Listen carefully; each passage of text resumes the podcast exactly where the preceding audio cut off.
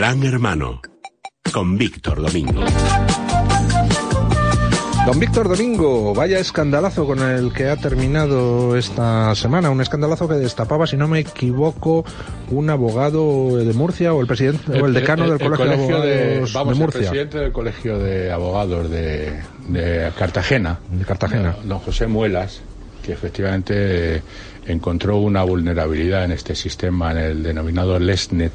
Y bueno, para, me imagino que el, muchos oyentes no sabrán qué es LESNET, porque además todo esto que ha sucedido no ha salido en los medios de comunicación. Lo, lo, o ha salido muy poquito. Muy poquito. Sí que es verdad que durante, desde el jueves prácticamente hasta ayer por la noche ha sido trending topic en Twitter precisamente porque lo han movido muchísimos abogados porque estaban. Entonces Lesnet que como a ningún vamos a yo creo que a todos los oyentes no se les habrá escapado es les ley en latín y net recen.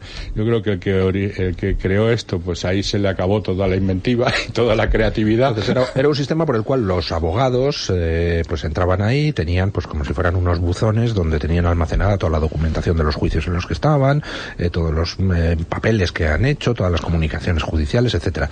Y entonces descubrieron unos estos abogados de Murcia que simplemente haciendo una modificación en la en la dirección web de tu buzón podías entrar en los buzones de otros. De demás. y por tanto acceder a Pero- información confidencial de cualquier eh, de cualquier de cualquier procedimiento eh, ju- judicial. procedimiento judicial que se esté desarrollando pues no solamente son los abogados son los abogados los procuradores y las administraciones públicas debe tener unos 150.000 usuarios es una es un sistema telemático y de comunicación corporativo dentro para todos los juicios y ahí tienes información de todos los juicios que se están desarrollando en España.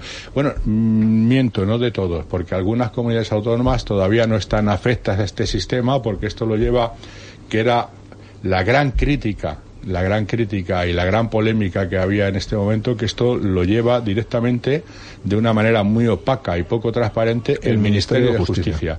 Cuando muchísimos abogados desde hace desde esto empezó en enero del 2016 estaban reclamando que esto no lo tiene que llevar el Ministerio de Justicia, en definitiva al gobierno o las tendría comunidades que llevarlo el Poder Judicial El de forma independiente. Porque si no el gobierno tiene ahora mismo acceso a todos los procedimientos judiciales que se están dando en el conjunto del Estado español con los datos personales de las personas juzgadas, de los eh, testigos, de los denunciantes, con sus cuentas corrientes, con una serie de datos personales que es un- realmente una información gravísima. Y el, y el- el objetivo y digamos la polémica primera, aparte de que este sistema pues tiene de- serias críticas desde el punto de vista técnico, en el sentido de que ahora mismo eh, Ciudadanos, por ejemplo, el año pasado preguntó al gobierno qué empresa lo está llevando y no tiene todavía una respuesta. Eh, Unidos Podemos también ha hecho preguntas al respecto y no han tenido respuestas de quién lo está llevando qué tipo de código se está utilizando porque parece ser que esto lo hace pues eh, con un sistema eh, propietario un sistema de software propietario donde realmente pues ¿Sabe eso- usted? A mí hay una cosa que me maravilla, que es que el único software de la administración que funciona de maravilla es el de Hacienda. Ese Sí, no sí. falla nunca. Oiga, Sí, sí, ahora no todo lo demás... no, se preocuparon muchísimo. Solo eh, es, eh, efectivamente, posiblemente, eh, la agencia tributaria es el mejor sistema de atención al ciudadano, el mejor sistema telemático que ahora mismo en este país. Posiblemente po- podemos ser más pensados, pero por lo menos funciona. Porque imagínese si eso no funcionara, ¿no? Y además con una seguridad, es- está abierto a, a multitud de sistemas operativos, pero con esto del ESNET, no. Con esto del ESNET, y aquí hay una responsabilidad que es de, Entonces, aquí en estos momentos eh, la situación es enormemente grave, porque claro, no sabemos quién ha podido acceder a qué información de qué procedimientos judiciales, con lo cual, pues procedimientos judiciales de importancia o de menos importancia o datos confidenciales de personas pueden haber caído, vaya usted a saber en qué ¿En mano. qué manera? Sí, sí, pues imagínese, y un ejemplo que se está poniendo en las redes, imagínese que ahora mismo los de Bildu, por poner un ejemplo extremo, pues pueden tener acceso, han podido tener acceso a esta información. Sí que es verdad que solamente han podido acceder los usuarios de este sistema, que son los 150.000, pero que ahí hay de todo, y las administraciones públicas. Pero una de las, de las grandes polémicas y que se debatió precisamente la semana pasada en el Senado y que se va a debatir en el Congreso, ahora mismo se va a aumentar hacia esta vulnerabilidad que ahora mismo de la que estamos informando en este momento, es que la separación de poderes debe de, debe de ser de que el sistema LERNET esté en manos y bajo el control y la gestión del, del Poder Judicial y no del Gobierno. Porque, claro, el Gobierno tiene acceso a todo Bueno, ¿y cómo, cómo está en estos momentos la situación? Tuvieron que retirar el sistema de la red, eh, han, eh, luego parece que lo habilitaron, ahora creo que lo han vuelto a retirar. No, no, en esta semana hay un aviso de que se ha cerrado y que entrará en funcionamiento el lunes. Este y hay- este mañana. eh, mañana.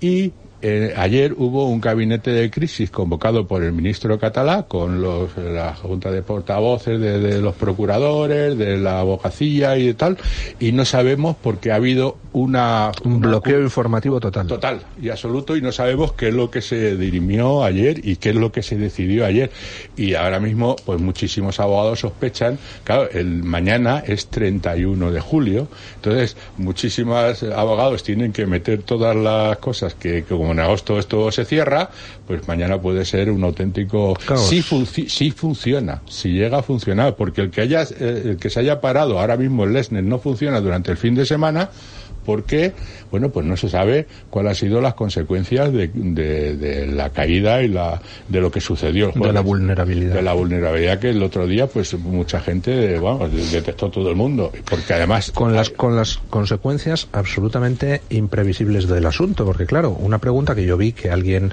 hacía me parece que era Matthew Bennett el otro día en, en, eh, internet era muy pertinente existe el riesgo de nulidad de procesos si datos indebidos han caído en manos indebidas Claro, claro, es que...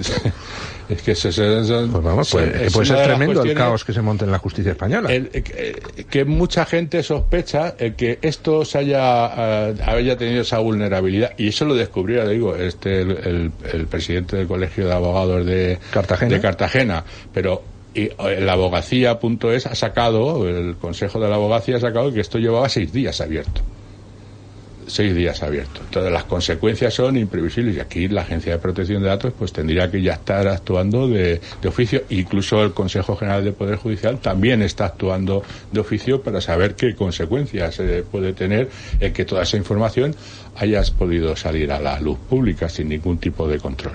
Y eso es lo que ayer se tuvo que estar debatiendo, pero que desgraciadamente ningún medio de comunicación ha, ha informado, pues eh, hoy tendríamos que saber qué es lo que ha sucedido y qué es lo que puede suceder mañana. ¿no?